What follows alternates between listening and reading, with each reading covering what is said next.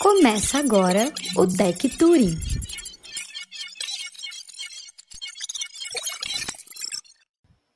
Boa noite, pessoal. Essa é a nossa primeira talk, aula também, é, do, da, da nossa escola de desenvolvimento. O assunto de hoje é sobre o milagre da qualidade de software na PagSeguro. E para falar desse assunto, a gente convidou uma de nossas instrutoras da Escola de Desenvolvimento, a Luana Oliveira. Luana, hoje, ela é engenheira de qualidade da PagSeguro e, durante sua carreira, ela trouxe várias contribuições para que times e empresas realmente implantem uma cultura de qualidade de software. E, mas antes de passar a palavra para a Luana, é, por questões de acessibilidade, eu vou dizer um pouco, fazer uma descrição sobre mim. Então, é, eu sou branco, tenho barbas, é, uso, estou com uma camisa marrom, estou com o fundo branco e também estou usando um fone preto. Então, dando continuidade, é, bem-vinda, Luana. E conta um pouquinho para a gente sobre sua carreira, o que você faz no seu dia a dia, para a gente conhecer. Boa, boa noite, pessoal. Boa noite a todos. Muito obrigada, Thales, pela oportunidade tá, de estar aqui. Agradeço o convite. Uh, antes né, de, de, te responder, eu vou, vou me autodescrever aqui também, tá? É, eu sou uma mulher parda, com cabelo cacheado, porém hoje tô com cabelo alisado, tá? É, e ele tá com cabelo, meu cabelo na altura dos ombros. Uh, eu estou usando uma roupa preta e branca. Estou usando um fone preto, é, no meu fundo tem uma cama, né, com um lençol branco e uma parede branca. Tem uma porta também ao lado dessa, dessa parede. Bom, vamos lá. Bom, é, eu sou engenheira de, engenheira de qualidade, já tem um bom tempo, assim, já tenho tô nessa, nessa área há uns oito anos ali ou mais, tá? Uh, eu já trabalhei em projetos em projetos tradicionais, onde a gente tinha lá o papel do QA exclusivamente para testar, é, é, escrever os, é, os, é, os, cenários de testes, enfim, né? aquele, aquele plano de teste. Uh, também trabalhei em empresas onde a gente tinha, estava migrando né, o tradicional para o ágil, então a gente estava tentando fazer essa mudança. E também em empresas uh, que uh, estavam totalmente no ágil, né? 100% uhum. ágil, e também empresas que achavam, né, que estavam no ágil, né, mas ainda faziam, né, um, alguns, alguns processos ali da metodo, metodologia tradicional junto com o ágil, e isso ficava um pouco perdido, né, uh, a, uhum. acabava que aquela metodologia não, a metodologia ágil em si não acontecia por conta dessas, desses poucos processos que ainda eram usados do, do tradicional, do modelo tradicional. E assim, Entendi. meu papel, assim, em todas essas empresas, né, que eu entrei, sempre foi implantar a área de qualidade, a cultura de qualidade. Às vezes não tinha QA, né? Às vezes tinha QA, mas poucos QAs, né? E hoje eu estou numa realidade totalmente diferente, que é uma empresa que tem muitos QAs, né? Então, assim, é uma empresa que, que essa área de qualidade é, é gigantesca, né? Muito show. Então, falando então sobre qualidade de software, o que que para você é realmente o que, que significa realmente esse termo, qualidade de software? O que, que você o que, que você enxerga de qualidade? Como que você vê isso na, numa equipe de engenharia?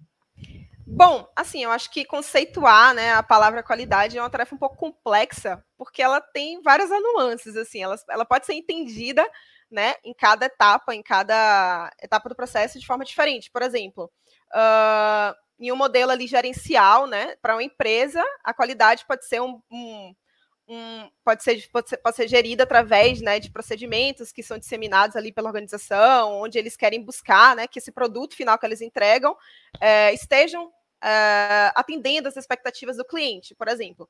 Mas pensando assim, por exemplo, para a qualidade, pensando no contexto de desenvolvimento de software, a gente pode falar que ela pode ser entendida como um conjunto ali de características que a gente consegue pegar através dos requisitos, né, que os usuários, né, é, é, é descrevem para a gente, é, que elas devem ser satisfeitas. Então, é, tem essa, essa, essa nuance de que a gente pode ter várias, vários significados ali, né, para a qualidade. Sim, sim. A gente, assim, às vezes olha muito para a qualidade no, no, aspecto técnico, né, de, de disponibilidade, enfim. Mas acredito que também existe um aspecto não técnico que corresponde na entrega de valor do produto ao usuário, né? Exatamente. Isso também é, é, é algo que, que tem que ser implantado na cultura do time. Você vê, você vê alguns durante a sua trajetória, você já viu algum time que teve dificuldade de, do, do time de engenharia focar na qualidade também na entrega do valor ao usuário? Como que você viveu isso? Bom, acho que assim, é, a gente sempre dentro dos times que eu trabalhei, a gente sempre teve essa, essa visão, né, de que a gente precisava atender exclusivamente ao usuário, né, que a gente precisava é, atender ao objetivo do usuário. Então, assim, se a gente não está atendendo, né, se a gente pega um requisito que, cara, é, não faz sentido para a empresa, não gera lucro para a empresa, enfim, a gente já ali, a gente já descarta, a gente já conversa ali entre a gente fala, não, não faz sentido, não vai gerar valor, não vai gerar, não vai gerar nenhum tipo de, de, de lucro, ou não vai gerar nenhum tipo de satisfação ali para o cliente, então a gente já descarta. Então, assim, sempre a gente teve essa, essa, essa visão de que, cara, a gente precisa sim é, atender a expectativa, a expectativa unicamente do cliente. Se o cliente quer aquilo ali, a gente tem que fazer, mas a gente também tem que ter. Uh, como é que eu posso dizer assim a palavra? A gente, a gente também tem que ter, entender é, e, e, discutir com o cliente se é isso mesmo que ele quer, sabe? Dar o, me o melhor caminho para ele, que às vezes ele nem sabe o que, que ele quer. Né? Então, é, a gente precisa ter essa, é, o time como um todo, né? Precisa ter essa, esses questionamentos. Pô, faz sentido o que, que eu estou fazendo para o usuário? Às vezes o usuário vai gastar uma grana que não faz sentido, que se a gente falar para ele, dar uma ideia melhor ali, né? Ele vai é, ter um retorno e ele vai ficar feliz com o que ele vai estar tá fazendo, entendeu? Entendi.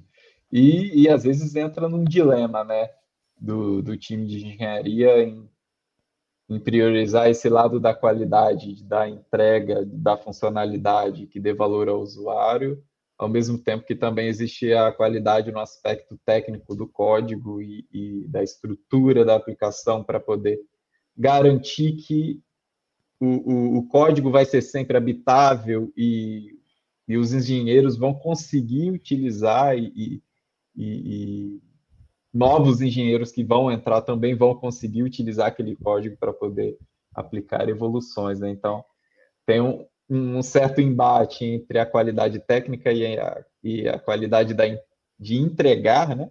E, Sim. E isso é isso a, a gente pode dizer que é uma dificuldade de de implantar, de, de, é um dilema na hora da gente buscar implantar uma cultura de qualidade né, nas empresas? Sim, assim, eu acho que é um dilema, sim, porque a gente sempre está se preocupando em entregar o que o, o, o, usuário pediu ali no tempo desejado, por exemplo, a gente tem um tempo estimado, a gente precisa entregar, né? E a gente tem essas, essas, essas questões dentro do desenvolvimento, que é, enfim, se preocupar com o código, se preocupar se ele está se ele ele consegue ser aderente a, a novas funcionalidades lá na frente, enfim. E tudo isso é, gera tempo, né? É, tempo, custo, né? E, e às vezes é, isso é difícil, porque assim, existe um pouco da segregação dos papéis, assim, sabe? É, onde o PO ele apenas escreve a história, o dev, o desenvolvedor, né? Ele apenas é, escreve o código, né? E o QA, por hum. exemplo, ele é o único responsável por testar aquela entrega, sabe? Ainda existe uhum. um pouco dessa segregação. E por, e por vezes, né, devido à correria que a gente tem ali é, da entrega, do dia a dia, é, dos prazos, né? É, todo, fazer com que todas essas etapas, né, é, passem pelo, pelo processo, né? E elas sejam cur, curtas. É, Pois vezes a responsabilidade da qualidade passa a ser apenas de uma pessoa do time. Porque, cara, o desenvolvedor ele tá lá codando, ele não tem tempo para poder testar tudo, pensar em tudo. Uh, o PO está começando Ele está várias... muito focado na entrega, né? Ah, na entrega, quero, isso. Eu quero e entregar aí... a funcionalidade para o usuário, né? Exatamente. E assim, por exemplo, a analista de produto também está muito focado em conversar ali com, com o cliente e às vezes até pegar mais demandas, mais demandas, né? Porque o cliente está pedindo, né? E enfim, é, é, o papel dele, né? Ouvir o cliente. E assim, às vezes acontece que a única pessoa responsável por testar, né? Por validar, por, por se preocupar com a qualidade, fica com uma pessoa só, né? E quem é essa pessoa, uhum. né? É, é, o QA, por exemplo, analista de testes, então ele fica ali exclusivamente focado em, em, em ser o responsável único ali por, por, por, a entrega ser feita com qualidade. E aí a gente vem naquela questão né, do, da metodologia tradicional com a ágil, né? Tipo assim, a gente está na, na, na, metodologia tradicional, a gente tinha aquele papel do QA realmente ser o único responsável pela entrega. Ele estava lá no, no, no, no, final do ciclo, né? O desenvolvedor estava desenvolvendo, estava codando. Uh, e, tipo, não, não conseguia. É, só ia para o fim da fila, assim. Quando acontecia hum. algum problema, né? É, a, qualquer coisa que acontecia, a gente tinha que voltar para o início do fluxo, a gente tinha aquela questão do custo, né? Então, acho que tem todos esses problemas, às vezes, que, que, que ainda acontece no ágil, de a gente querer entregar muito rápido e ter uma única pessoa ali que fica ali focada naquilo e, ela, e aquela pessoa acaba ficando sobrecarregada, né? Ou, ou, ou não uhum. consegue validar tudo, porque aquela coisa é humanamente impossível a pessoa conseguir validar tudo, né? Então, Exato. tem esse, esse problema. Exato. Então, mostrando aqui essa imagem aqui, né? A gente tem justamente o time de QA, que é o responsável pela parte dos testes, né? E o resto fica para o time do desenvolvimento. E isso é o que gera essa, essa perda na qualidade e, a, e, e também uma sobrecarga né, no time de QA de ter que validar tudo e, e não deixar o ciclo ser feito também pelo time de engenharia como um todo, né? Isso, exatamente. E aí é que a gente remete à imagem da metodologia tradicional. Era assim, uhum. e era como funcionava, né? Só que hoje a gente já mudou para a nova metodologia, a metodologia ágil, que é essa imagem que você está mostrando, né? Uhum. Onde... E aí nessa imagem. Sim, pode falar. Tranquilo. Aí nessa, o time de engenharia como um todo é responsável por toda a execução do, do, do projeto, né? Desde, a, desde conversar com o cliente, levantar as user stories, né? Nesse ciclo aqui a gente tá, a gente tem um modelo do Extreme Programming, né? Em que o, o engenheiro de software, o desenvolvedor, o que desenvolve o código é o que também levanta as user stories junto com os product owners, junto com os product managers, e eles que participam e desenvolvem os testes de uma, de uma forma completa e, e, esse ciclo ele é, ele é incremental, né? Ele, ele é iterativo, né? Sim, exatamente. É, então, perceba, se a gente utilizar a metodologia antiga, a tradicional, onde a gente tem apenas o QA responsável pela entrega, assim, geralmente, é, dificilmente, ele vai conseguir garantir sozinho que todas as etapas sejam validadas com sucesso. Dificilmente não vai acontecer isso, não vai acontecer. É, e dessa forma, o papel, né, ele acaba sempre tendo um gargalo, né, e ele acaba sendo sempre culpado por aquele problema acontecer, por um problema em pré-produção, né, por enfim. É, e quando a gente usa a imagem que você mostrou ali na frente, é o time que é responsável por todas as etapas, né, é, por todo, por, por todo o fluxo de desenvolvimento.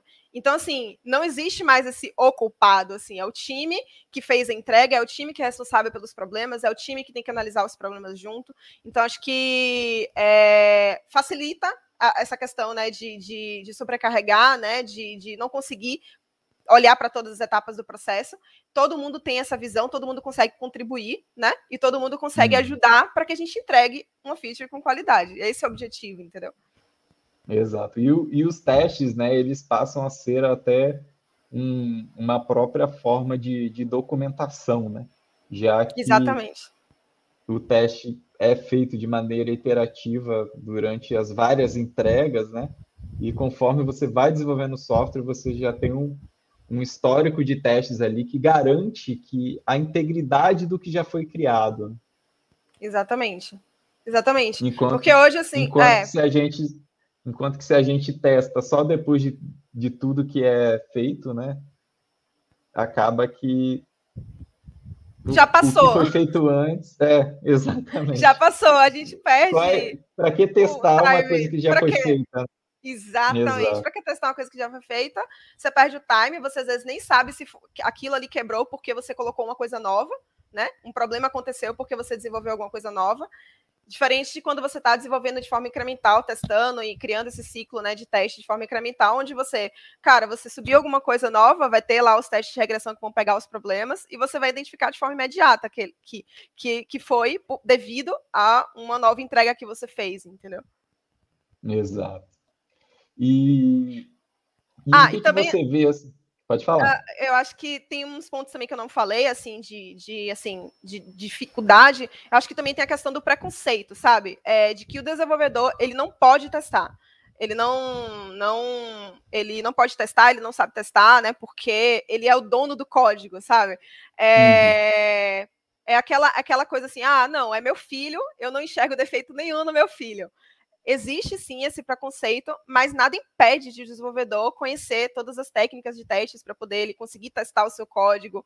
Nada impede de o desenvolvedor trazer né, trazer a cultura também para dentro do time, de não, vamos testar, vamos ver as melhores formas, vamos, vamos ver o que, que a gente precisa aplicar ali dentro do, da, da pirâmide de testes pa, para a nossa realidade ali, né, é, durante o desenvolvimento. Então, assim, uh, para o desenvolvedor, de fato, ele é muito difícil ele enxergar um problema em seu código, isso é, isso é óbvio. É, então, a gente uhum. precisa, de fato, o que há, principalmente, acho que é o papel, o papel assim, muito, muito é, particular, sabe, de o que, do que há, ele apoiar, ele repassar essas técnicas ali, né, para o time para encontrar problema. Então, o que há, ele tem que ter esse, esse feeling de querer ajudar, de querer passar o conhecimento, para que todo mundo esteja dentro do mesmo contexto, para que todo mundo consiga contribuir. Né? Exato. E de garantia da, da cultura, né? De que o pessoal está tá realmente seguindo um modelo que, que, é, que é benéfico para todo mundo, né? E que vai realmente garantir a qualidade do código e a longevidade da aplicação. Uhum. E, e e também, assim, acho que também tem a questão também, às vezes, tem a falta de apoio ali, né, da, da gestão para facilitar nesse desenvolvimento das práticas de qualidade. Por quê? Porque a gente tem pouco tempo, ah, não, vamos deixar isso para fazer depois. E, cara, no fim das contas, essas para que essa prática, né, aconteça, é, é, o tempo acaba sendo um pouco maior de desenvolvimento. Então, assim, é, a gente precisa escolher, né, a gente precisa escolher o que priorizar. Então, às vezes, uhum. essa também é uma dificuldade, assim, sabe? De tentar trazer é, esses momentos com os desenvolvedores, por exemplo, de, de, de testar junto, sabe? De, de, de fazer um pair, tipo, sentar um do lado do outro e eu mostrar como é que eu testo, enfim. É, devido ao tempo de desenvolvimento, às vezes ser curto, a gente não tem esse tempo. Então, às vezes, isso também é uma dificuldade muito grande, assim, de conseguir trazer essas práticas de qualidade para dentro do time. Exato. E um comentário também do, do Rogério, ele falou que os três amigos, né, o PO, Dev e QA, precisam estar bem aliados para entender o que está sendo testado. Né? Exatamente. E para justamente o PO também entender o quanto que é importante os testes, né?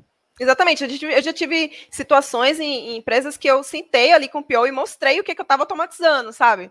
Mostrei, cara, uhum. eu tô fazendo isso aqui, porque se o desenvolvedor é, quebrar essa parte do fluxo, a automação vai pegar, né? É, é, esse processo automatizado vai pegar. E dificilmente eu fazendo isso manual, eu vou lembrar, sabe? É, eu, às vezes posso esquecer, eu posso me passar. Então, quando a gente está em conjunto mostrando os benefícios, né, é, dos processos que a gente inclui ali dentro do time, nossa, é, é só a, a, a, é, é, curto, é um, é um, curto tempo assim para você ver os benefícios, assim, sabe? De, de os três estarem trabalhando juntos. Tira, tira um pouco daquela bola de neve, né? De que uma coisa vai acumulando e fica um, um, um ambiente muito mais positivo, né? Da galera tá desenvolvendo sem, sem ficar só caçando bug e resolvendo bug, né? Exatamente.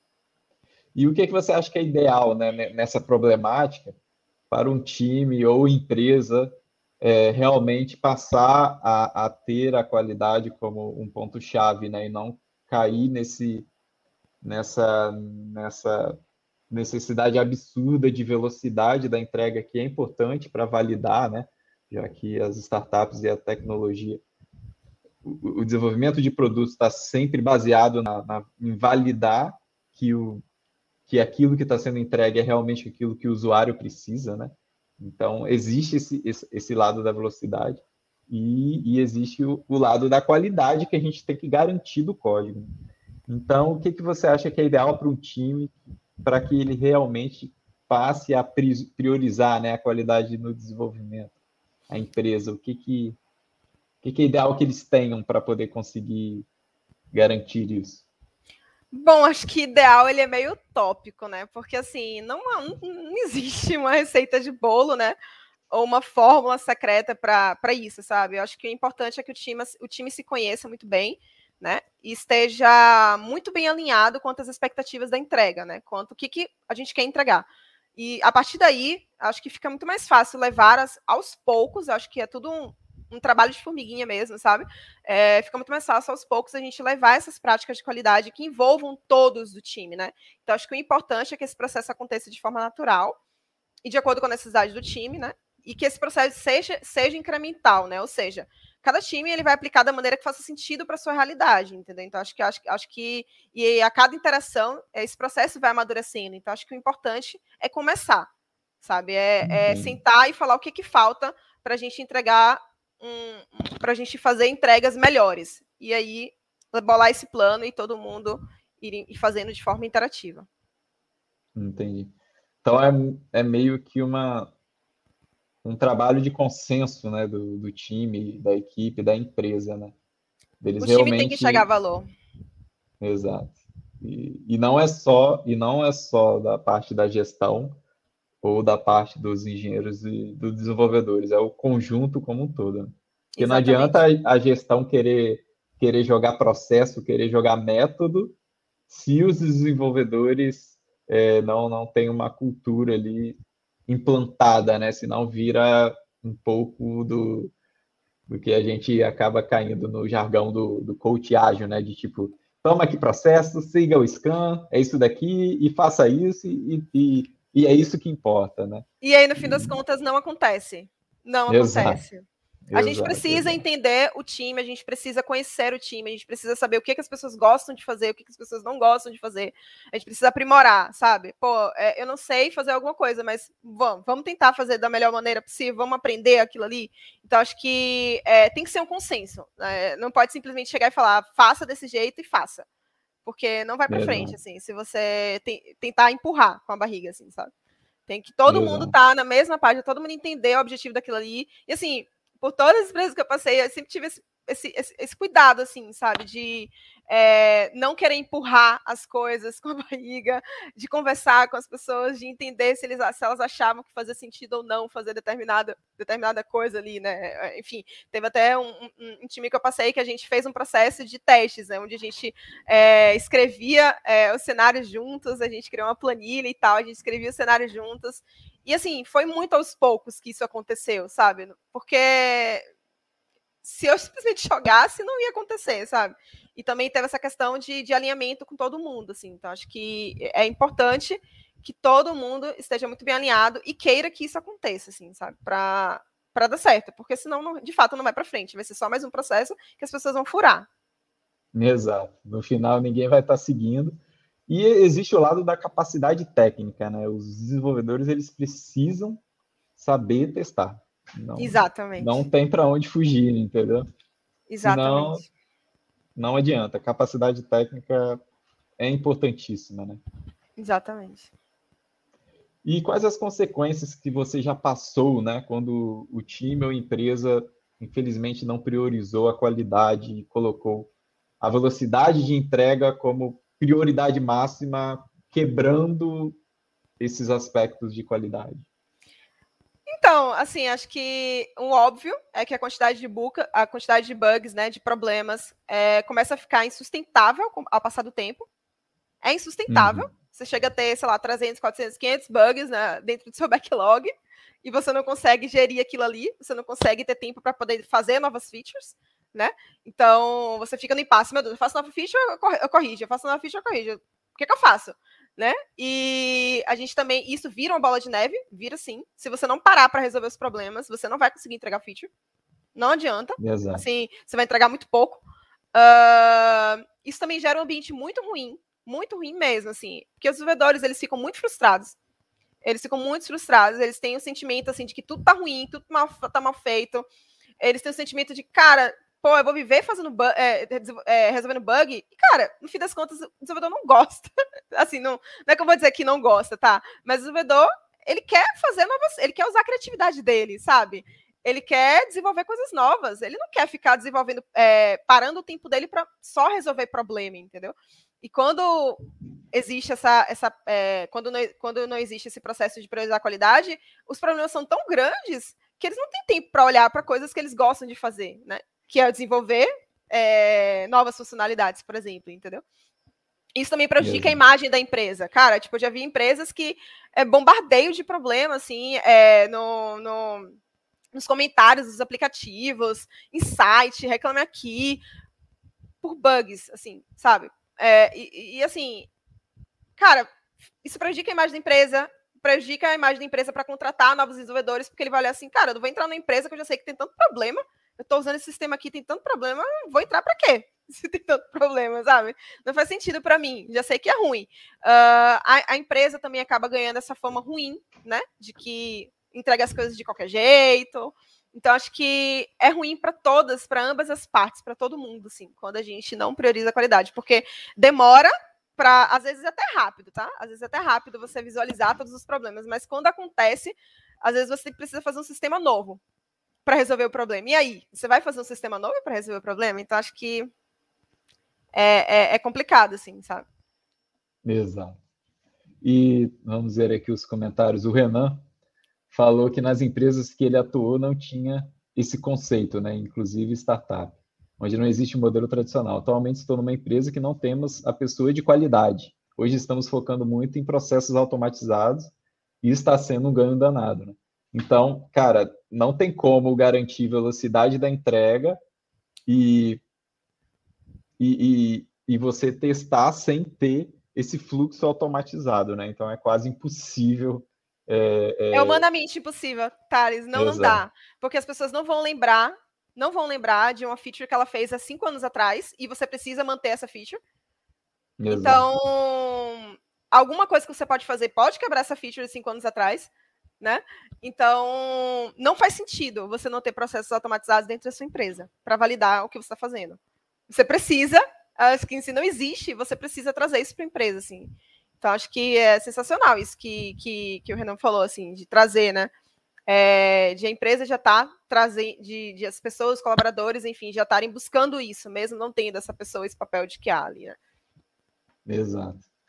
E, e, e não, e, é, e eu, cara, para entregar na velocidade, né, nesse dilema de tipo, a gente precisa entregar, mas a gente precisa priorizar a qualidade, é aí que entra a automação, né? As práticas de DevOps e, e, e, ter tudo integrado. contínua. Tudo, a esteira de desenvolvimento ali funcionar de maneira.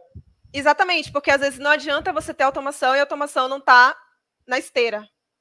Exato. E agora, tem problemas também com times que têm uma esteira, mas alguns desenvolvedores ficam querendo dar Passa uma burlada. Passa por né? cima né? da esteira, exatamente. Faça é... Não, esse negócio quebra sempre. Não, não é problema não, quebra sempre. Como que, como que, a gente chama isso mesmo? O que quebra sempre? Você tinha até me falado. É, testes flakes. Testes flakes. Exatamente, tá não, isso quebra quebrando. sempre. E assim, acho tá... que entendo, eu entendo assim que isso vive quebrando, mas cara, se isso vive quebrando, vamos melhorar esse teste? Né? Não é Exato. é simplesmente jogar a culpa no teste. Vamos melhorar esse teste, vamos escrever esse teste de uma forma que, que pare de dar esses problemas, né? De, de dar esses problemas de teste flakes. Vamos nos preocupar hum. em resolver o teste, né? Para que isso pare de, de, gerar falsos positivos, né? Então, acho que. É, e não é exclusiva. E assim, acho que todos devem pensar assim, entendeu? Não é só dar um skip lá no teste, tipo, que é, né? Fazer com que ele não rode, que vai resolver o problema. Porque às vezes esse skip é um problema. É um bug, entendeu? Exatamente. E, e falando sobre isso, esses dias eu conversei com um amigo que ele trabalha na Google, né? E aí eu fiquei curioso, assim, perguntando sobre como que é o processo lá dentro e, e se ele segue algum tipo de processo definido aí, que é padrão, assim, cultural aqui na, nas startups do Brasil, né? Que existe o Squad, né? A galera gosta de seguir um modelo Spotify, é, que parece que é milagroso, né? Que faz uma grande diferença, mas que aí eu conversando com ele, ele, cara, não, a gente não usa nada disso aqui não, mano. Aí eu falei, pô, mas então o que, que vocês fazem aí? Quais são os processos aí? Ele, o que ele falou é documentação é obrigatório todo desenvolvedor documentar e testes não existe assim nada nada que passe sem testes. Então essas essas duas leis são fundamentais assim que ele falou aqui lá na Google tipo é impossível um engenheiro entregar um código sem sem estar tá documentado e sem e sem estar tá bem testado. E, e é isso, é, é, é a, a, boa prática do, do dia a dia do que o desenvolvedor tem que fazer, né? No seu dia a dia é o que faz a diferença, e não, e não ficar seguindo planos mirabolantes, às vezes que enche aos olhos, né? Que parece que é milagroso, mas o que tá, o, o que faz a diferença, né? É o dia a dia do que o desenvolvedor está fazendo ali para poder realmente aplicar e garantir a qualidade do, da entrega e de ver o usuário usando um sistema que não que é fluido, que tem um tempo de resposta bom, né? E que ele em que depois aparecem as estrelinhas lá no Google Play, na Apple, enfim, no, no e, e, em aplicações web também. É, e falando então sobre a PagSeguro, né? A gente veio com esse título um pouco chamativo, né? Sim! Mas por que o tal, então, da, do milagre da qualidade de software no, na PagSeguro? Cara, então acho que tudo começou, acho que pelas entrevistas, assim, acho que eu percebi que uh, a empresa se preocupa, sim, muito, 100% com qualidade, tá? É, a empresa, depois que eu entrei, eu tive cer plena certeza disso, assim, acho que é, não só pela quantidade de QAs, né, que tem, né, dentro do, da, da empresa, mas pela quantidade de processos, assim, no sentido de, uh, por exemplo, ter, uh, a gente tem que ter, fazer, tem que fazer teste de, de carga todo ano. Cara, eu nunca vi isso em empresas, assim, sabe? Muito poucas as empresas que, que têm isso muito bem rígido, de tá, a gente tem teste de segurança, validar vulnerabilidade, vou ser sincera, assim, são muito poucas empresas que se preocupam com isso, sabe? E, uhum. e realmente aplicam, né? E que realmente aplicam, sabe? Uh, a questão assim do envolvimento do time todo, assim, com, com discover, né, com a validação ali das atividades, assim, com como fazer atividade, assim, por exemplo, a gente só se a gente só coloca alguma coisa para to do, falando agora exclusivamente do meu time, que cara, sensacional. A gente só coloca para to do alguma coisa quando a gente documenta os objetivos, os critérios de aceite, os cenários de testes, os riscos, o que, que a gente precisa de monitoria, só vai para to só vai para desenvolvimento quando a gente escreve tudo isso, sabe? Quando a gente tem muito claro, não só os devs, como, como o pessoal de, é, de negócio, como eu, que é assim, sabe? É, a gente tem muito claro o que, que a gente precisa para que a gente chegue no final e a gente fale, cara, isso aqui está pronto, sabe? É, uhum. Isso aqui está pronto. Então, a gente se preocupa muito com isso, em, em, em, em só levar uma atividade né, para to para realmente desenvolver, quando a gente conseguiu discutir em conjunto, né?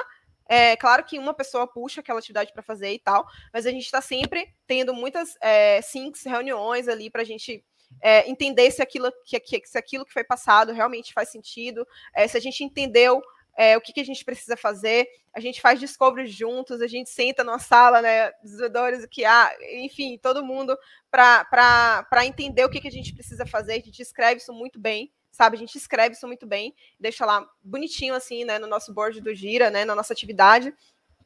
E isso era muito negligenciado, negligenciado desculpa, tá, gente? Uh, em outros, é, outros lugares assim que eu já passei, assim, a gente não descrevia tão bem quanto eu vejo que a gente escreve aqui. Isso é muito bom, porque quando chega lá na frente, a gente sabe o que a gente precisa fazer, a gente sabe o que a gente precisa validar, né? E, e a gente é, dá menos espaço para os furos, sabe?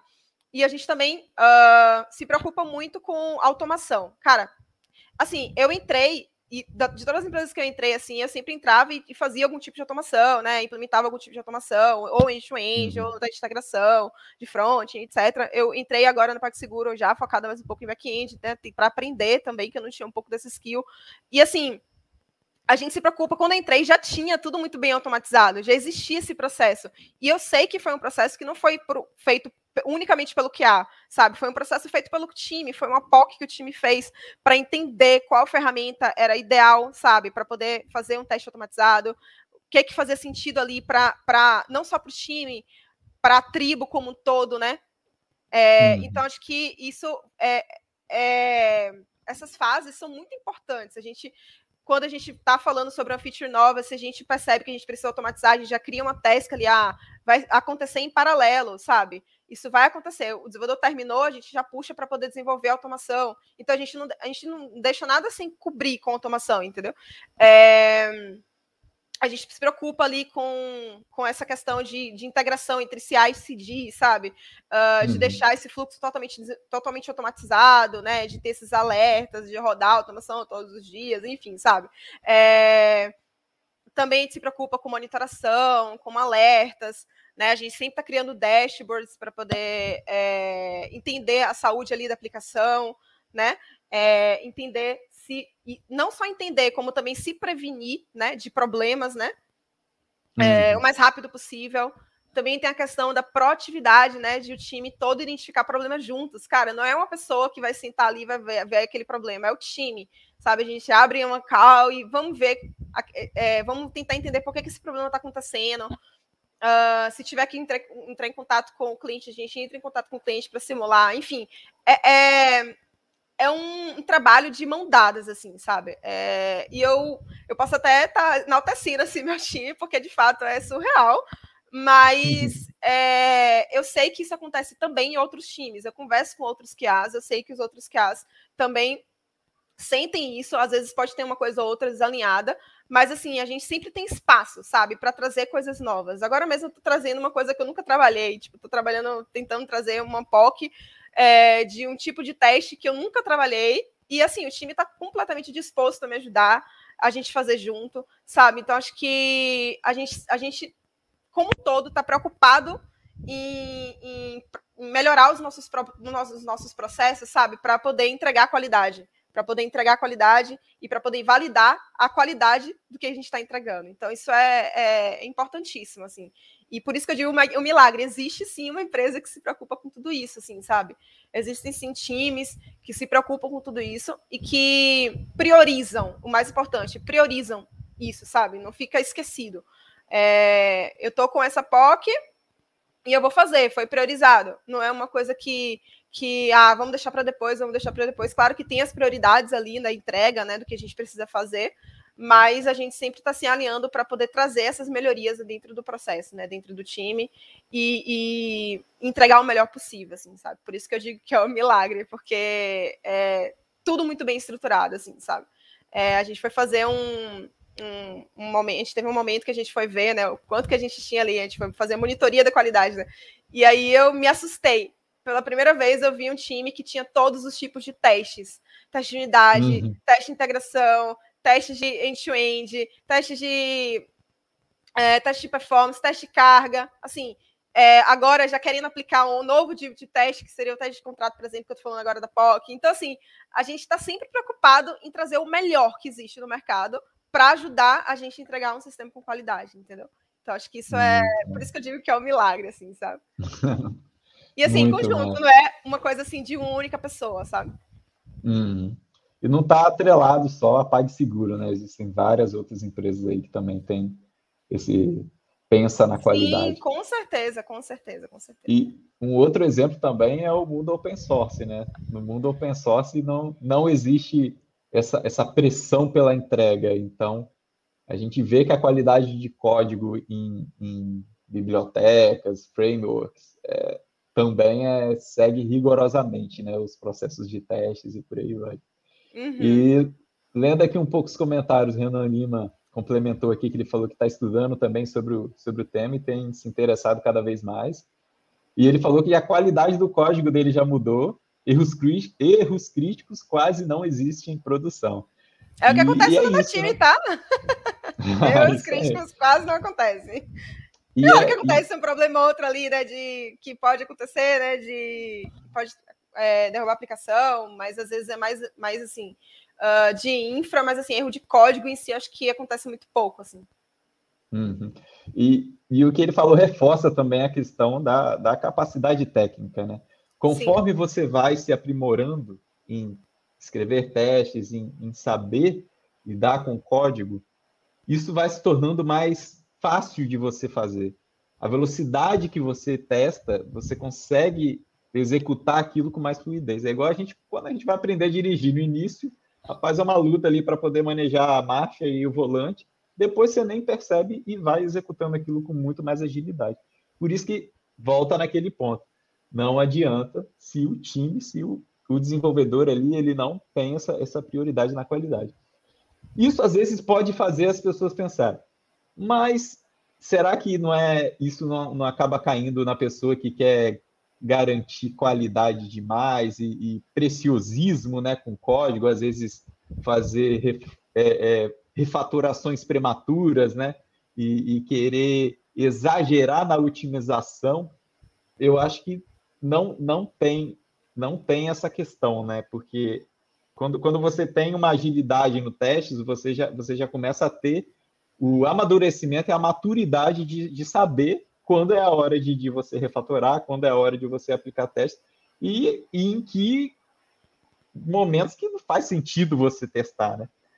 E aí volta, volta de novo nesse ciclo da capacidade técnica, de que a pessoa, quando vai se, se aprimorando e vai adquirindo experiência, ela vai vendo coisas que fazem sentido testar e coisas que não fazem, como um, um, um setter e um, e um getter. Para que, que você vai testar uma coisa que já está validada, né? Exatamente, exatamente. E sobre problemas assim de arquitetura, né? Que às vezes, olhando para um, um processo de desenvolvimento mais iterativo, né? Às vezes a galera fica muito focada nas entregas das, das funcionalidades, né? E tem também a questão da dívida técnica. É, isso acaba ficando meio solto, né? Num processo mais ágil de desenvolvimento. É, às vezes não tem alguém que cuida disso, né? Que pensa na arquitetura ali durante o desenvolvimento. É, e, já que o foco está mais focado na, na entrega né, das user stories. Como que vocês lidam com isso? Bom, uh, na PagSeguro, é, eu, tô, eu faço parte de um time de arquitetura né? E esses débitos, esses débitos técnicos, eles são registrados no board do time, né? A gente e ele segue todo o fluxo de priorização e práticas do uhum. discovery, enfim, todas as práticas que a gente segue para uma feature, por exemplo, ele vai seguir também para os débitos técnicos. E se a gente vê que, ah, não, esse débito técnico vai virar uma feature, é uma coisa nova que a gente tem que fazer, a gente já transforma e já é, trabalha nessa coisa nova, entendeu? Então, acho que passa por todo o fluxo e, e enfim, é, priorização, práticas, não muda, assim. E também já trabalhei, né, em empresas que essas dívidas técnicas, elas, elas eram criadas no projeto, por exemplo, no GitHub, né? Então, uhum. ficava muito mais fácil ali tá, é, ter o gerenciamento, então qualquer time podia puxar alguma coisa se ele visse ali, né, na, na no, no projeto e achava que, enfim, pudesse puxar, estava lá, muito bem escrita no projeto, então não tinha como perder né, essa informação. Então, acho que depende um pouco assim da, é, de como a empresa funciona, como é que a empresa trabalha. Mas acho que as duas formas funcionam muito bem quando existe né, esse comprometimento de olhar para isso, né, de priorizar isso também. Então, no backlog tem um backlog voltado para funcionalidades, né? E um outro backlog focado na, em problemas de arquitetura, em dívida técnica que aí vocês trabalham e atuam né, nesses Isso, a gente, tem, a, gente tem, a gente tem um backlog que tem subdividido todas essas, essas, essas etapas. É, débito técnico, uhum. tem bug, tem feature. Então tá bem claro para a gente o que, que a gente tem de cada, de cada tipo né, de entrega. Uhum.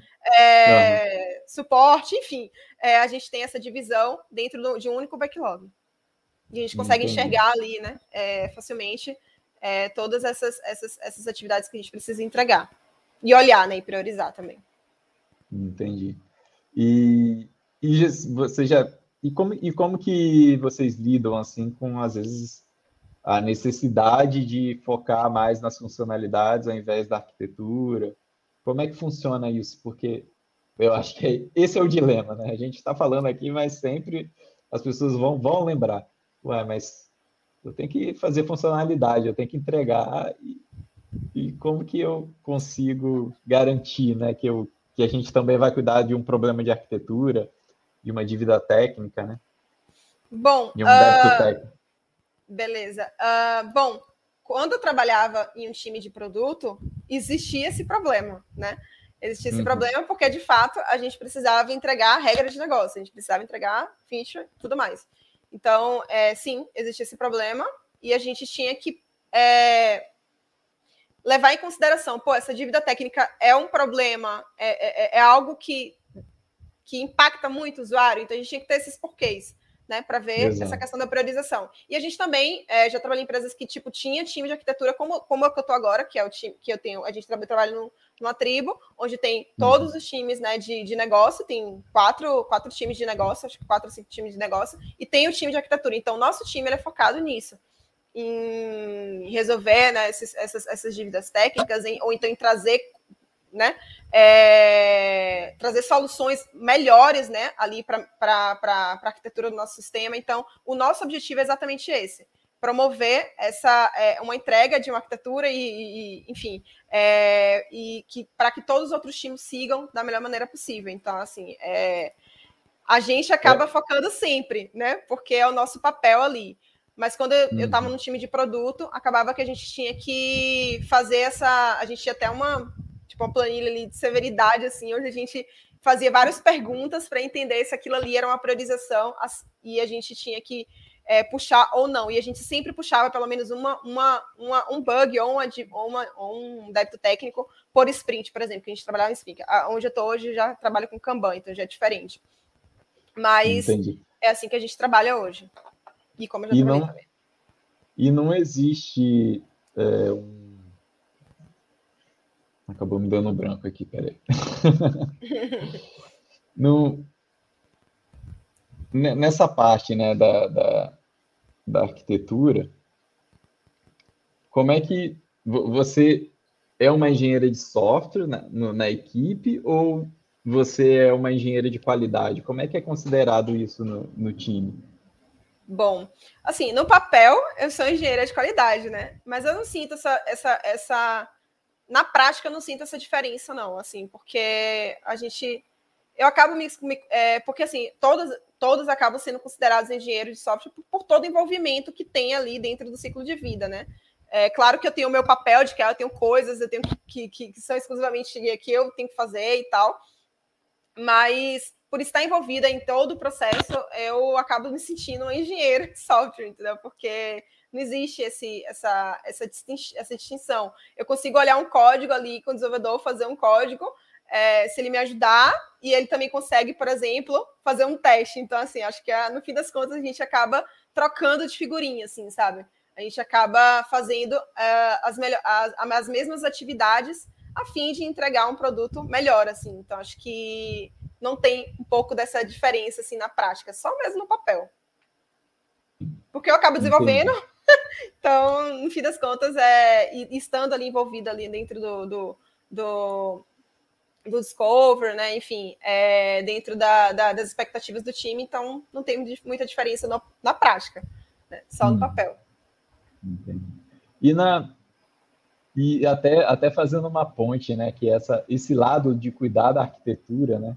De, de, de pensar na dívida técnica ao longo de um projeto, é, a gente tem justamente no, no nosso curso, tem um, um, módulo que a gente se dedica a isso, e a gente vai ter uma live também junto com o, o Joe Yoda, que vai falar exatamente sobre quais processos, como, como é que realmente você cuida da arquitetura durante um projeto ágil, né? Como é que você realmente lida com a arquitetura? Que não existe, tipo, não existe nenhum, nenhum tipo de, de, de boas práticas já estabelecida, né? Então, muitas, muitas pessoas que estão começando, às vezes ficam assim, ué, como que a gente cuida da, da arquitetura, sendo que todo mundo está focado em funcionalidade? E, e, e o, o, acho que vai ser a última live do, do, do mês, o Joey vai falar, vai até explicar um pouco do, do que vocês fazem na, na PagSeguro. Sim. É, e, e, acho que o, aqui temos uma pergunta também do Pablo. É, os testes nos dão a segurança de modificar ou colocar novas funcionalidades sem quebrar o que já está tá o que está implementado. Né? Exatamente, exatamente o que a gente tinha falado lá naquela parte de é, é, é meio que quase que uma documentação, né? Você está documentando o código no formato de testes e o que está sendo testado já está ali estabelecido. Se alguém mexer naquele código, o teste vai quebrar vai ter que vai ter a, essa garantia de que aquele código, por mais que ele, ele esteja ali já tem cinco anos, ele é um código que está validado, né? Ele não é um, um, código legado ruim, né? Ele é um código legado bom. Exato. E aí o Pablo ele, ele emendou perguntando quais ferramentas de automação de testes que vocês utilizam na PagSeguro. Cara, uh, é gigante a PagSeguro, tá? então, assim, eu tô num um, um, fluxinho pequeno, assim. Dentro do, de onde eu estou, a gente utiliza o Cypress, a gente utiliza o Selenium. Gente, vai depender do que a gente precisa, tá? Uh, uhum. do, do que faz sentido. A gente utiliza o Selenium com Appium, por exemplo, para poder fazer os testes de, é, de aplicativos. Uh, hoje, uh, eu é, isso. Ah, para testes, de, de de, de, de, carga, por exemplo, a gente utiliza o Gatling. Então, assim, a gente vai procurando a melhor ferramenta que se adeque à nossa realidade. Então, a gente utiliza de tudo, assim. Tem times que utilizam mais o Selenium 100%. Uh, ah, já o meu time prefere utilizar o Cypress, tanto para os testes de, de end-to-end, quanto, por exemplo, para os testes de back-end. Tem times que usam o REST Assurance. Então, assim, tem é uma variedade assim de, de ferramentas aqui dentro do, da, da, da PagSeguro para a gente automatizar é, os, os, os, nossos testes, né? Tem gente que utiliza, por exemplo, o JMeter também, tem, times que utilizam o JMeter para teste de, de, de, carga. Então, assim, é uma infinidade, tá? Se eu for falar todas, é, são muitas, muitas ferramentas. E falando, então, um comparativo, às vezes, do Selenium, né? O Selenium é uma ferramenta que já existe há bastante tempo, né? Enquanto o Cypress ele é mais moderno e, e talvez mais mais fácil, né? De, de, de é, ele é mais fácil. É, ele é mais fácil. Mais prático, né? Mais... mais prático. Então, acho que assim, por exemplo, até para o mundo ali do, do QA, muito mais fácil para ele é, aprender ali o, o, o, o, o Cypress do que, por exemplo, o Selenium, entendeu? Então, acho que a curva de aprendizagem, às vezes, é mais rápida. Então, acho que eu iria uhum. por esse caminho, por exemplo. Então, acho que no nosso caso, por exemplo, todos os QAs contribuem muito bem. Tem também QA que faz teste com selênio dentro da nossa tribo. Mas, assim, todos contribuem muito bem, porque também a documentação é muito rica, né? Então, muito fácil. A gente tem ali os desenvolvedores de front que podem ajudar a gente, que estão ali com o JavaScript. Então, assim, cara, no fim das contas, a gente às vezes acaba escolhendo o que faz sentido ali para que o time está usando ali de tecnologia, né? Então, como hoje, né? A gente utiliza um pouco mais front ali, o JavaScript e tal. Então acaba que é, é, legal a gente utilizar o Cypress. Claro que tem os pontos negativos também dele, mas uh, eu acho que não vem ao caso, mas assim, eu acho que uh, a gente tem que tentar escolher a ferramenta que se adeque à nossa realidade a melhor possível, assim, sabe? Porque às vezes o Cypress não vai dar certo em um, em um, em um sistema, por exemplo, que não tem muito desenvolvedor de front que utiliza essa, essa, linguagem, então você não vai ter o apoio ali dos devs para poder, quando o teste quebrar, te ajudar a desenvolver ali o teste. Enfim, então acho que tem muita é, nuances assim na hora de a gente escolher a ferramenta que, que a gente precisa é, alinhar ali com o time, as expectativas e ver o que, que faz sentido, entendeu? Para trazer. Em que momentos que às vezes o Selenium se encaixa melhor que o Cypress? Cara, eu acho que o Selenium ele se encaixa melhor ali quando a gente está trabalhando com Java, assim, sabe? É, com back-end, ele, ele se adequa bem legal, assim. Mas quando a gente está falando de teste de front, eu acho que o Cypress ele é, ele é ideal, assim, sabe? Dominante, né? Como ele é dominante. Como disse Isso. o Renan aqui, o Cypress é mil vezes melhor para trabalhar em relação ao Selenium. É, para back-end, Selenium. É, mas, mas, mas para back-end, o Selenium é top, assim, sabe? Então, acho que vai depender, assim, sabe, da, da, da necessidade. Hum, entendi. E, pessoal, se vocês tiverem mais perguntas, fiquem à vontade. A gente já está chegando aqui nos minutos finais. Falta só mais seis minutinhos. Eu vou fazer uma última pergunta aqui, mas se vocês tiverem mais alguma pergunta, a gente abre aqui para as perguntas finais.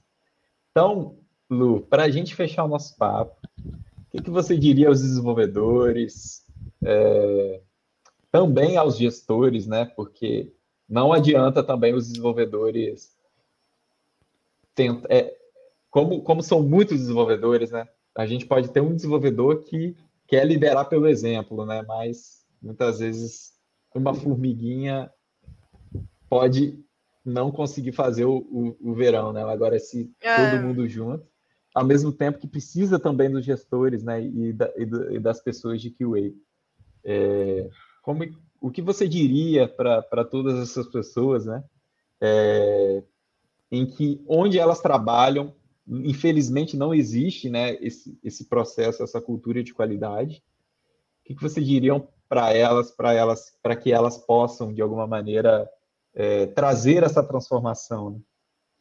Bom, acho que eu vou começar com os gestores, porque eu acho que sem eles não vai para frente. Assim, acho que é, gestores, tech leads, acho que eles são importantíssimos nessa etapa, porque a gente precisa do apoio deles para que toda essa transformação aconteça no time, né? Porque não adianta eu falar que o, o dev precisa testar ou desenvolver um, um, um teste e, por exemplo, uh, o o, o gestor, não, não, não, ele só precisa desenvolver, não dá, não tem tempo e tal. Então, acho que a gente precisa ter isso muito bem alinhado, né, com os gestores. Então, acho que assim, para os gestores, tech leads e tal, eu, eu, eu acho que a gente tem que, eu, acho, eu diria que para eles convencerem os stakeholders, né, sobre a importância da qualidade.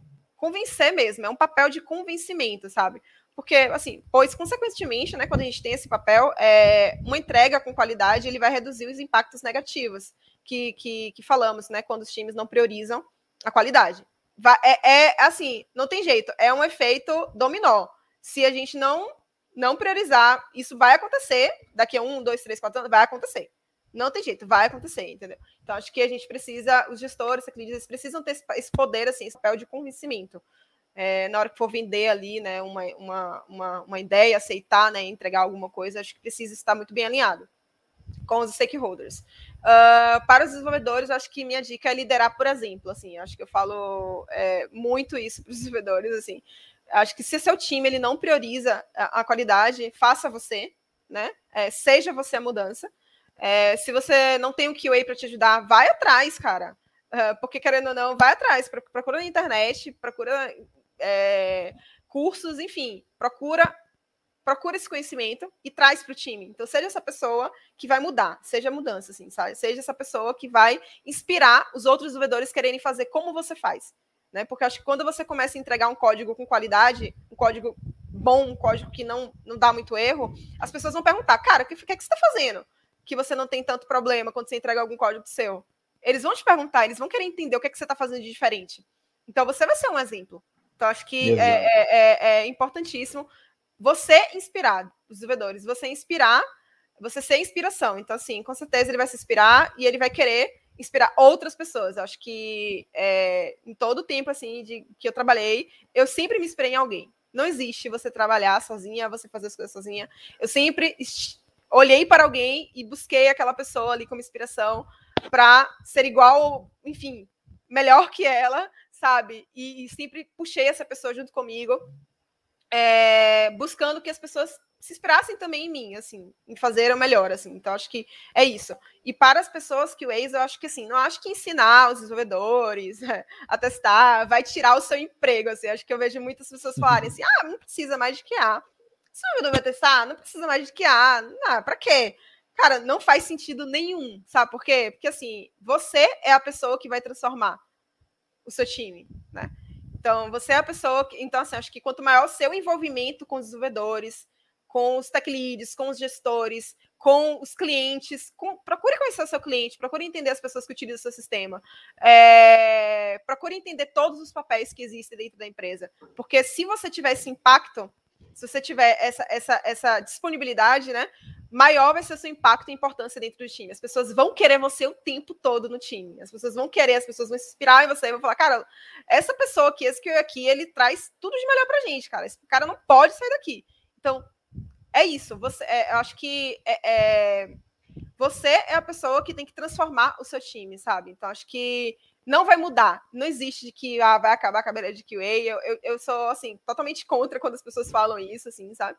porque eu acho que são papéis diferentes e que isso complementam muito bem. A gente precisa se complementar, né? Então acho que é, eu diria isso para essas três pessoas, para esses três é, papéis. Assim, acho que a gente precisa é, trabalhar junto e se complementar. Muito show.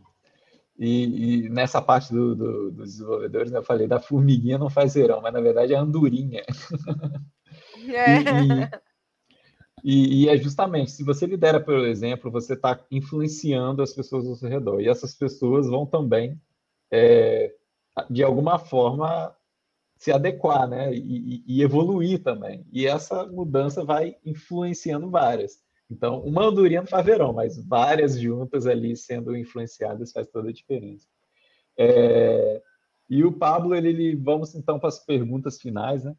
O Pablo ele perguntou para os testes end-to-end, -end, por exemplo, com o Appium, vocês focam mais nos principais fluxos do, da aplicação somente ou tentam testar todos os fluxos do app? Bom, acho que para começar a gente sempre consegue, a gente sempre foca nos fluxos principais, mas a gente está sempre tentando testar tudo. Eu vejo assim meus os QAs que estão ali na regra de negócio, assim, é, eles direto por request, direto por request, direto coisa subindo. Eles se envolvem mesmo, eles querem testar o máximo que eles puderem colocar ali na automação. Então, acho que assim, eu não, eu não tenho isso de que, ah, não, vamos testar só o que é importante. Não. O que você puder testar, se você tem tempo para isso, teste, automatize, entendeu? Porque vai te dar um benefício lá na frente. Então, acho que. Claro que para começar você tem que priorizar as coisas, né? Porque nas, nas, nada nasce da noite para o dia, né? Mas se já está muito bem estabelecido, busque outros fluxos para colocar ali, porque não tem jeito. Às vezes é um fluxo que as pessoas não usam. E, e mudou, desenvolvedor mexeu naquela parte daquele fluxo, já era, quebrou. Cara, a primeira coisa que vão perguntar é: pô, não tem teste automatizado para isso? Ah, mas não é um fluxo importante. Tá, mas é um fluxo. Então acho que não se você tem tempo para poder fazer outro, é, desenvolver outros fluxos, né? É, coloca no seu backlog e faz. Porque é, mesmo que o tempo seja maior ali no end-to-end, é, que é maior, eu acho que, na verdade, assim, a dica que eu dou é você sempre focar para os testes de baixo custo, né? Que seria o teste unitário, teste de integração ali, teste de componente, é, teste de contrato, e deixar o end-to-end realmente mais para os fluxos importantes. Mas se você não tem essa, esse domínio, por exemplo, você tem um domínio mais end-to-end, faz end-to-end, depois você tenta pegar os outros, sabe? Eu acho que o importante é você cobrir alguma coisa, entendeu? Então, acho que Exato. não deixar descoberto, assim, sabe? Isso volta no que o próprio Pablo falou ali antes, né? Os testes nos dão a segurança de modificar ou colocar Sim. novas funcionalidades sem quebrar o que já está implementado. É, existe também essa questão do custoso, né? Que o Pablo está falando, realmente são mais custosos. É. Mas se é a única forma de você fazer, eu acho que tem que fazer, entendeu? É, eu já passei por empresas que eu precisei, que eu não tinha acesso ao código, que eu não conseguia de jeito nenhum, é, enfim, fazer um teste de integração, porque eu não tinha acesso ao código, era só os desenvolvedores. Cara, a minha única saída era fazer o end-to-end. Então, assim, vai depender da circunstância e da situação, entendeu? É... E, e, também do tipo de empresa, né? Às vezes e também é do tipo empresa... de empresa se for uma empresa de, de, fábrica de software, por exemplo, vai estar muito alinhado com o que o cliente quer. Se o cliente não Exato. quer testes, aí não tem jeito. Agora, se é uma empresa que desenvolve um produto de tecnologia, aí faz todo sentido, né? Porque é a, o produto é da própria empresa. Então, se o produto está bom, tem que, tem que, tem que garantir né, a qualidade. Exato. O Renan perguntou, falando do mundo front-end, faz sentido ter o Jest no, nos testes de unidade e o Cypress no end-to-end? -end? Sim, faz sentido. Faz sentido, sim. Porque o Jest ele é mais focado ali mesmo, né, no teste unitário. E para o desenvolvedor, né, é muito mais fácil. E o end-to-end, -end, se tiver um QA ou até o próprio desenvolvedor, ele já está ali dentro da realidade dele também, é só fazer um install ali dentro do projeto e já foi. Então acho que dá sim para fazer essa segregação, assim. Não, perfeito. É, o Pablo aqui falou que na empresa tem testado, tem tentado, né? Ele tem tentado inserir essa cultura de testes, né? Tornar o teste cidadão de primeira classe. Usamos React Native no app, aí estamos usando o Jest para testes unitários. Muito bom, Pablo. É, é isso, Pablo. Acho que vocês têm que tentar usar o que faz sentido ali para a sua realidade, para o seu time. Mas usa, né? O importante é, é usar, é fazer automação, é cobrir o que você puder cobrir. Então, acho que isso é, é importantíssimo. Muito bom que vocês é, foram por esse caminho. Acho que não importa a, os meios, é só o final assim que importa, né? Que é a gente é, validar e entregar um produto com qualidade, né? No fim das contas. Exato. O Taylor aqui é, parabenizou a live, né? Excelente live. Brigadão, Taylor. Então a gente está chegando no final. É, gostaria muito de agradecer a Luana pela presença, reforçando que a Luana é uma das instrutoras do nosso curso. Ela está desenvolvendo um módulo incrível, justamente focado em testes de front-end, testes de back-end, o que, que é BDD, o que, que é TDD, quando que BDD realmente faz sentido aplicar, quando que não faz, que às vezes tem uma dificuldade de utilizar o BDD, né? Vai mostrar como desenvolver testes com Cypress, enfim. Estamos com um conteúdo incrível da Luana. Então, aproveitando para reforçar que os nossos, o nosso curso Become a Modern Software Engineer e também o Monolito aos Microserviços estão na fase de degustação né, gratuita. Vocês podem se inscrever no site, que vocês vão ter acesso a dois módulos gratuitos, é, um módulo que vai ter um projeto para vocês enviarem ver como que funciona realmente a iTuring e o, o, o nosso modelo de, de, ensino, né? Baseado em projetos para vocês realmente colocarem a mão na massa, né? E aí, mais para frente, a gente tem o, o, o, módulo de testes, que, que, a, que a Luana está dando show lá, junto com o Eduardo Guerra, que também é um super especialista, falando de TDD. E nas próximas aulas ao vivo, deixa eu passar aqui para vocês um pouco do que, que a gente vai ter. Acho que alguns de vocês já viram, mas reforçando. É, na próxima live, eu vou mostrar para vocês uma, um início de Docker, né, falando um pouco mais sobre microserviços e como que a gente pode é, começar com Docker e, e aonde que o Docker se encaixa né, numa arquitetura de microserviços ajudar nessa, nessa visualização. Depois a gente vai ter uma live sobre a aplicação que é desenvolvida dentro do curso, né? Do, dos nossos cursos, que é, uma, que é a Turing Q, é uma, é uma aplicaçãozinha de perguntas e, re, e respostas em que os alunos vão desenvolver vários microserviços ali e vão também trabalhar com mensageria, RabbitMQ, enfim, coisa de, de alto nível para vocês aprenderem microserviços, né? E também pensarem nesse, nesse, nesses desafios que todas as startups do mundo enfrentam, que é a migração de, de sistemas monolíticos para microserviços. Isso é chave e dentro disso também tem a parte do DDD.